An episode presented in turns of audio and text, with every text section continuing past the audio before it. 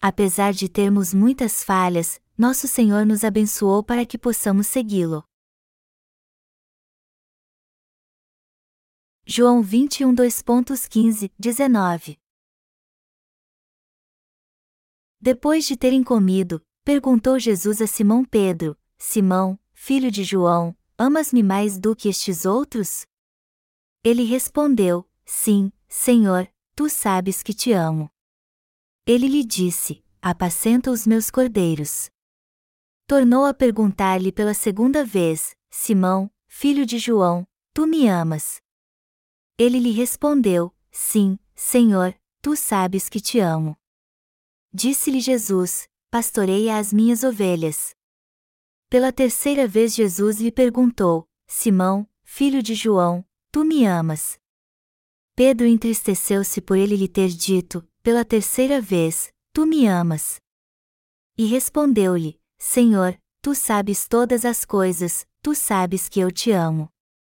Jesus lhe disse: apacenta as minhas ovelhas. Em verdade, em verdade te digo que, quando eras mais moço, tu te cingias a ti mesmo e andavas por onde querias, e quando, porém, fores velho, estenderás as mãos, e outro te cingirá e te levará para onde não queres. Disse isto para significar com que gênero de morte Pedro havia de glorificar a Deus. Depois de assim falar, acrescentou-lhe: Segue-me uma verdade incontestável. Acabamos de ler o texto bíblico deste capítulo que se encontra em João 21 2.15, 19. Jesus pergunta a Pedro três vezes nesta passagem: Tu me amas? E ele responde: Sim, Senhor, tu sabes que te amo.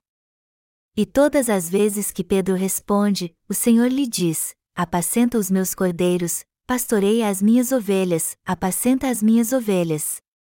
Por fim Jesus diz a Pedro: Quando eras mais moço, tu te cingias a ti mesmo e andavas por onde querias, e quando, porém, fores velho, estenderás as mãos, e outro te cingirá e te levará para onde não queres.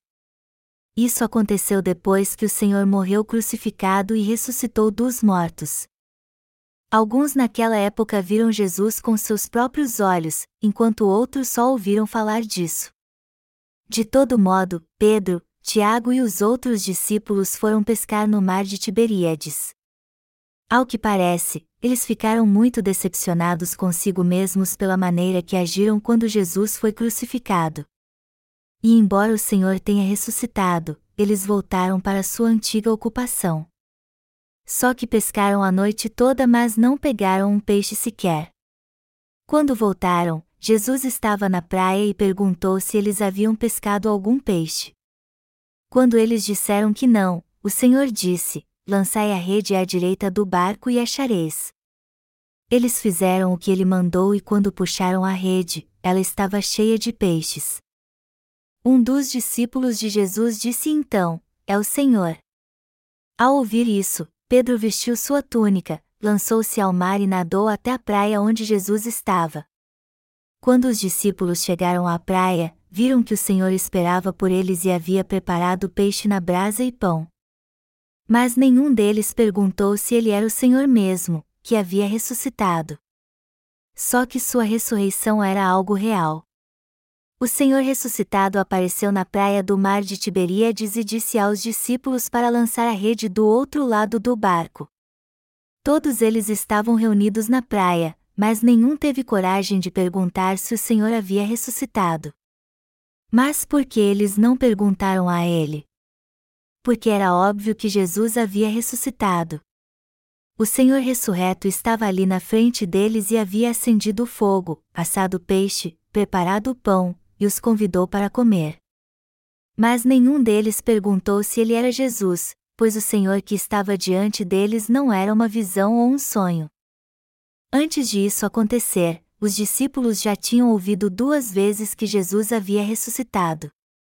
Então, por mais que tenham visto o Senhor depois que ele foi crucificado e sepultado, a prova de que ele havia ressuscitado estava bem ali diante deles. Espiritualmente falando, a veracidade disso é tão inquestionável quanto a do Evangelho da água e do Espírito. Está tão claro que o Senhor apagou todos os nossos pecados com este Evangelho de uma vez por todas que nem precisamos perguntar se isso é verdade ou não. Nenhum de nós questiona o Evangelho da água e do Espírito porque todos os nossos pecados foram apagados mesmo. E este Evangelho afirma que Jesus Cristo tirou todos os nossos pecados de uma vez por todas ao ser batizado por João Batista. Ao fazer isso, o Senhor recebeu sobre si os pecados do mundo, os levou à cruz, onde morreu derramando seu sangue, ressuscitou dos mortos e assim se tornou nosso Salvador. E já que o Senhor apagou todos os nossos pecados assim, ainda resta algum pecado em nós? Claro que não. Nem precisamos fazer esta pergunta, pois é uma verdade inegável que Jesus apagou nossos pecados com o Evangelho da água e do Espírito. E a verdade irrefutável é que aqueles que creem neste Evangelho não têm mais pecado. Apesar das nossas falhas. O Senhor ressurreto apareceu aos discípulos e disse a Pedro: Simão, filho de João, amas-me mais do que estes outros? E ele respondeu: Sim, Senhor, tu sabes que te amo. Pedro disse isso três vezes. Ele não tinha outra coisa a dizer senão: Senhor, tu sabes todas as coisas, tu sabes que eu te amo. Os discípulos, na verdade, foram tomados de emoção quando viram o Senhor. Eles ficaram maravilhados por ele ter ido ao encontro deles depois de ressuscitar. Quando Jesus foi preso pelos soldados romanos no jardim do Getsemane, Pedro o seguiu até a corte de Pilatos. E foi ali que ele o negou três vezes. E ele não o negou apenas uma vez, mas três vezes. E na terceira vez ele o fez com tanta raiva que o galo cantou. Naquele momento, Jesus estava sendo interrogado, mas virou-se para Pedro, e quando seus olhos se encontraram, ele deixou o lugar rapidamente. Pedro se lembrou do que o Senhor lhe havia dito, que ele o negaria três vezes antes de o galo cantar, então se prostrou e chorou amargamente. Jesus nunca cometeu nenhum pecado, mas foi interrogado na corte de Pilatos. E depois de receber quarenta açoites menos um, seu corpo ficou todo ferido e coberto de sangue. Então colocaram uma coroa de espinhos na sua cabeça, cuspiram nele, o esbofetearam e pregaram uma placa na cruz que dizia em hebraico, grego e latim: Este é o Rei dos Judeus.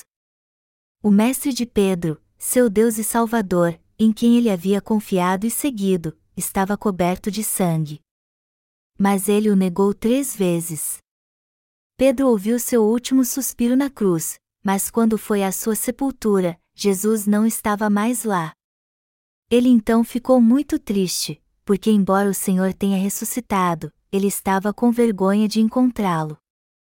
Jesus tirou todos os pecados do mundo ao ser batizado para salvar toda a humanidade. E levando sobre si estes pecados, ele foi crucificado e sofreu todo tipo de insulto, atos de crueldade, e acabou morrendo. Ele derramou todo o sangue do seu coração quando morreu, foi sepultado, ressuscitou dos mortos, e assim salvou toda a humanidade, inclusive Pedro. Enquanto o Senhor sofria para nos dar a salvação, Pedro e os outros discípulos fugiram e acabaram voltando para sua antiga ocupação, a pesca. Mas quando viram o Senhor ficaram tão atonitos que não conseguiram dizer nada. Jesus apareceu a eles na praia do mar de Tiberíades e lhes chamou para tomar o café da manhã ele preparou peixe e pão e os convidou a comer. Amas-me mais do que estes outros? Jesus perguntou a Pedro: Simão, filho de João, amas-me mais do que estes outros? E ele respondeu: Sim, Senhor, tu sabes que te amo. Jesus lhe fez esta mesma pergunta a Pedro três vezes e ele deu a mesma resposta: Sim, Senhor, tu sabes que te amo. E nas três ocasiões o Senhor lhe disse: Apacenta os meus cordeiros, pastoreia as minhas ovelhas e apacenta os meus cordeiros. Todos nós temos seguido a justiça do Senhor, mas temos que perguntar a nós mesmos se estamos seguindo fielmente para fazer Sua vontade. Assim como Pedro tinha muitas falhas, nós também temos. Até os crentes no Evangelho da Água e do Espírito podem se sentir fracos e encontrar dificuldades para seguir o Senhor por causa das suas falhas. Por isso que o autor da Epístola aos Hebreus diz: desembaraçando-nos de todo o peso e do pecado que tenazmente nos assedia, corramos, com perseverança, a carreira que nos está proposta, olhando firmemente para o Autor e Consumador da fé, Jesus. Hebreus 12, 1, 2. Por mais que tenhamos crido no Evangelho da água e do Espírito e recebido a remissão de pecados há 15, 20 ou 30 anos, às vezes ficamos envergonhados de seguir o Senhor. Assim como Pedro e seus irmãos foram pescar no mar de Tiberíades, às vezes falhamos com o Senhor e nos sentimos envergonhados demais para segui-lo. Melhor dizendo, apesar de crermos no Senhor, às vezes cedemos às nossas fraquezas. Muitas vezes erramos, embora nossa fé cresça com o passar do tempo. O apóstolo Paulo disse que por isso, não desanimamos e, pelo contrário, mesmo que o nosso homem exterior se corrompa, contudo, o nosso homem interior se renova de dia em dia. 2 Coríntios 4 horas e 16 minutos. Nossa fé precisa crescer para que sirvamos a justiça de Deus cada vez melhor. Só que muitas vezes buscamos os desejos da carne temos que levar uma vida de fé com santidade e retidão porque juramos seguir o Senhor quando conhecemos o Evangelho da água e do Espírito. Só que não fazemos isso. Apesar de confiarmos no Senhor de todo o coração e o seguirmos fielmente, nem sempre conseguimos fazer isso. Às vezes seguimos os líderes da igreja por interesses carnais, preocupados com o que eles vão pensar de nós, e não pela fé cedemos às fraquezas da carne e acabamos fazendo o que Pedro fez. Estas coisas podem acontecer conosco quando seguimos o Senhor. Apesar de amarmos Jesus, às vezes nos sentimos mal e nos questionamos se estamos mesmo seguindo a Ele. Sabemos que devemos buscar o Senhor, o Evangelho da água e do Espírito e ter uma vida de retidão, pois isso é o certo a fazer. No entanto, ficamos envergonhados quando olhamos para nós mesmos. Nosso vigor espiritual enfraquece com o passar do tempo e nos tornamos pessoas fúteis. Por fora sabemos como proceder na Igreja de Deus para agradar a todos e não ofender ninguém. Sabemos como todos os departamentos da Igreja funcionam, como agir, o que devemos fazer, e até como conseguir ajuda dos nossos líderes. Contudo, por mais que procuremos seguir o Senhor, acabamos perdendo o vigor espiritual e deixamos de ser quem realmente somos por causa das nossas fraquezas. Podemos ver isso quando paramos e olhamos para nós mesmos. O Senhor conhece nossa personalidade e nossas fraquezas. Também conhece nossos pontos fracos e nossos pecados. Ele sabe que pecamos devido à nossa fraqueza mesmo depois de recebermos a remissão de pecados. Mas apesar de tudo isso, ainda assim ele foi ao encontro de Pedro e os outros discípulos, perguntou a Pedro se ele o amava ou não, e lhe disse para alimentar, cuidar e apacentar suas ovelhas.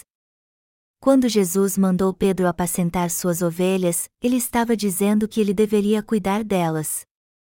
Isso quer dizer que o Senhor confiou suas ovelhas a ele. Do mesmo modo, Jesus levantou líderes na Igreja de Deus e confiou a eles a tarefa de pregar o Evangelho da água e do Espírito em todo o mundo com seus parceiros. O Senhor fez isso porque sabe tudo sobre nós. Apesar de sermos fracos como Pedro, é o Senhor que nos leva a segui-lo.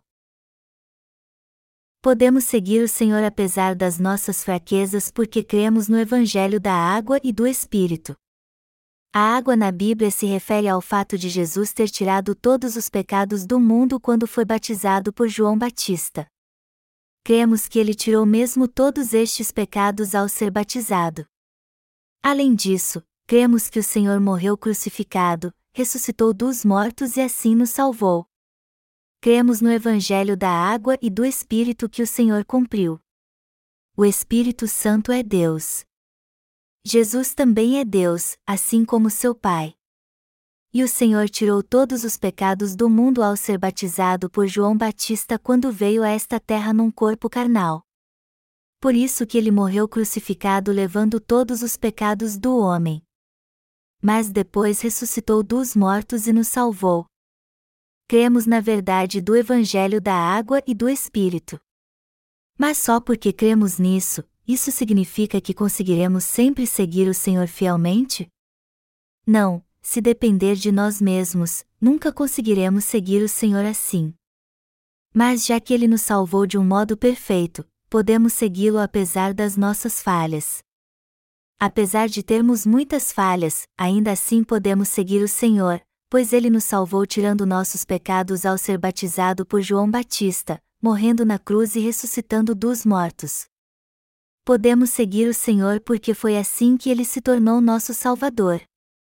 Já que Jesus veio pelo Evangelho da água e do Espírito e nos tornou sem pecado, agora podemos seguir Sua justiça. Caso contrário, seria impossível o seguirmos. Mas como o Senhor tirou todos os nossos pecados ao ser batizado por João Batista, foi condenado por eles, morreu na cruz e nos deu uma nova vida ao ressuscitar dos mortos, agora podemos segui-lo. Já que Jesus nos deu a vida eterna e o reino dos céus, se tornou nosso pastor e nos deu infinitas bênçãos, podemos segui-lo agora crendo nesta verdade. Você não concorda comigo? Isso é mesmo verdade. Todos nós podemos seguir o Senhor e a sua justiça porque temos sua graça no coração. Também porque ele apagou todos os nossos pecados de uma vez com o evangelho da água e do Espírito e nos tornou seus filhos sem pecado. Além disso, ele deu aos que creem neste Evangelho o eterno reino de Deus e uma mansão celestial construída com doze pedras preciosas. É assim que recebemos as bênçãos do Senhor. Já que a graça do Senhor é abundante e conhecemos esta verdade e cremos nela, podemos seguir apesar das nossas falhas. É por isso que seguimos o Senhor, não por causa da nossa própria justiça. Muito menos por nossas fraquezas não terem sido reveladas. Ao contrário, seguimos o Senhor apesar de as nossas falhas terem sido reveladas. Podemos seguir o Senhor porque seu amor e sua graça são muito maiores do que nossos pecados e falhas. Por isso que podemos seguir Jesus apesar das nossas imperfeições.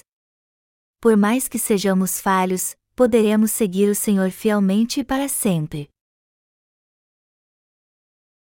Sua vida espiritual está estagnada por causa das suas falhas e fraquezas? eu tenho certeza que isso está acontecendo com muitos de vocês. Vocês não ficam decepcionados quando olham para sua personalidade e veem que são muito egoístas? Quando pedem a vocês para fazer alguma coisa na igreja, a primeira coisa que lhes vem em mente é o que vão ganhar com isso. Muitos crentes analisam os prós e os contras com sua mente carnal ao invés de confiar em Deus. Além disso, procuram um jeito de não fazer o que não é do seu interesse. E tudo isso é pecado para Deus. Ser pastor e confiar em seus próprios recursos e habilidades também é pecado. Também é pecado quando, ao invés de fazermos que os outros sejam pessoas de fé, fazemos com que eles sejam pessoas carnais. Nós não temos muitas falhas mesmo levando uma vida de fé neste mundo? mesmo assim seguimos a justiça do Senhor. E fazemos isso porque o amamos e Ele é o nosso Salvador. Eu tenho falado muito sobre a justiça de Deus. O Senhor nos leva a seguir Sua justiça por nos ter dado uma nova vida, a vida eterna. Além disso, Ele nos abençoou para que entremos no reino dos céus e ali vivamos para sempre. Seguimos o Senhor porque Ele nos deu muitas bênçãos e por crermos nele.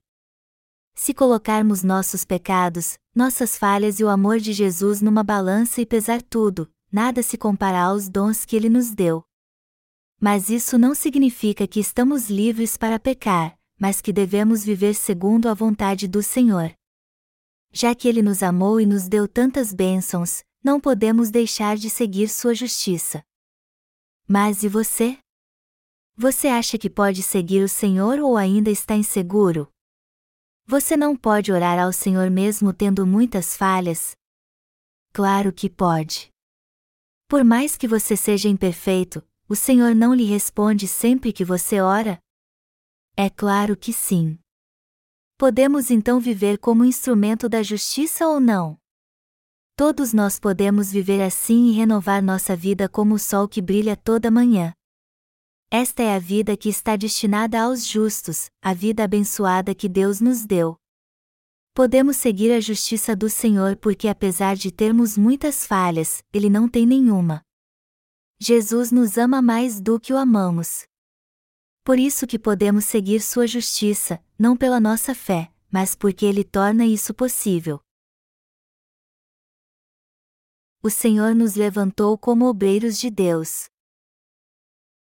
Jesus disse a Pedro: Quando eras mais moço, tu te cingias a ti mesmo e andavas por onde querias, e quando, porém, fores velho, estenderás as mãos, e outro te cingirá e te levará para onde não queres. João 21 horas e 18 minutos. Isso significa que o Senhor levantou Pedro como líder da igreja, o cabeça da igreja primitiva. Ele também levantou seus parceiros como obreiros de Deus e suas ovelhas para servir ao Evangelho. E ele fez o mesmo conosco hoje. Você deve estar pensando que é muito falho para fazer a obra de Deus, pois é apenas um leigo, mas isso não importa. Há muitos louvores em nosso inário compostos pelo nosso irmão Minvô. E eu o considero um leigo. Eu nunca passei muito tempo com o irmão Minvô ou conversei muito com ele, eu só o vi algumas vezes na igreja. Mas quando vejo as letras dos hinos que ele compôs, eu posso ver o quanto ele é espiritual. Eu tenho um grande respeito por este irmão e não olho apenas para sua aparência. Eu sei quem compôs cada um dos nossos hinos. E embora não diga a vocês o que penso, eu sei que tudo isso é obra de Deus. Eu quero ser parceiro do irmão Minvou e trabalhar com ele. E não somente com ele, mas com todos vocês. Todos nós somos obreiros de Deus e seus ministros. Este negócio de que alguns de nós são pastores e outros são leigos não existe. Cada um de nós é um obreiro de Deus. Somos todos seus ministros e pastores. Vocês não concordam comigo? Só a tarefa que foi confiada a cada um de nós que é diferente, pois somos obreiros de Deus. Amados irmãos, o Senhor nos amou tanto que apagou nossos pecados, nos tornou seus filhos e nos deu a vida eterna. Ele também nos deu o reino dos céus e até agora trabalha conosco. Por isso que não nos falta nada para vivermos como obreiros de Deus, amados irmãos. Todos nós somos servos da justiça que podem agradar ao Senhor fazendo sua obra e obedecendo aos seus mandamentos pela fé. É isso o que somos. Não se deixem levar pelas suas fraquezas e não se submetam à vontade de Satanás. O diabo nos ataca explorando nossas fraquezas. Ele tenta nos fazer tropeçar nos mostrando nossas falhas e colocando em dúvida nosso valor. Mas nossa semente é muito diferente da do diabo. As pessoas deste mundo são do diabo, mas nós somos de Deus. Todos nós podemos seguir o Senhor pela fé. E tudo o que temos que fazer é crer no que Ele nos deu e segui-lo. É isso que todo servo da justiça deve fazer. A Bíblia diz que o justo viverá pela fé, e eu sou grato ao Senhor por isso. Comparado ao Senhor, eu não sei muita coisa, mas sei muito bem que nossos pastores, irmãos e parceiros no exterior lutam contra suas fraquezas. Mas estas fraquezas não me preocupam. Tudo o que eu peço a vocês é que se lembrem das bênçãos que o Senhor lhes deu e aceitam a vontade de Deus. Assim vocês serão obreiros de Deus. Ninguém pode fazer a obra de Deus sozinho, mas junto podemos fazê-la. Todos nós podemos ser instrumentos da justiça. Para mim, não é apenas o irmão Mingvon que é instrumento da justiça, mas todos vocês. Eu não tenho dúvida de que todos vocês são obreiros fiéis. Não se deixem levar pelas suas fraquezas. O Senhor ficará triste se vocês fizerem isso e disserem a si mesmos que isso é o máximo que podem fazer. Imagine se alguém te desse uma caixa cheia de diamantes brilhantes, mas ainda assim você andasse em trapos. O que iria pensar a pessoa que lhe deu a caixa de diamantes? Ele ficaria envergonhado e diria: Isso foi tudo que eu lhe dei? O Senhor se sentirá do mesmo jeito se não reconhecermos o quanto ele nos deu. Não temos do que nos envergonhar, pois somos servos da justiça. Somos instrumento da justiça. Ainda há tantas bênçãos para recebermos, tantas riquezas materiais e espirituais que não há como descrevê-las em palavras.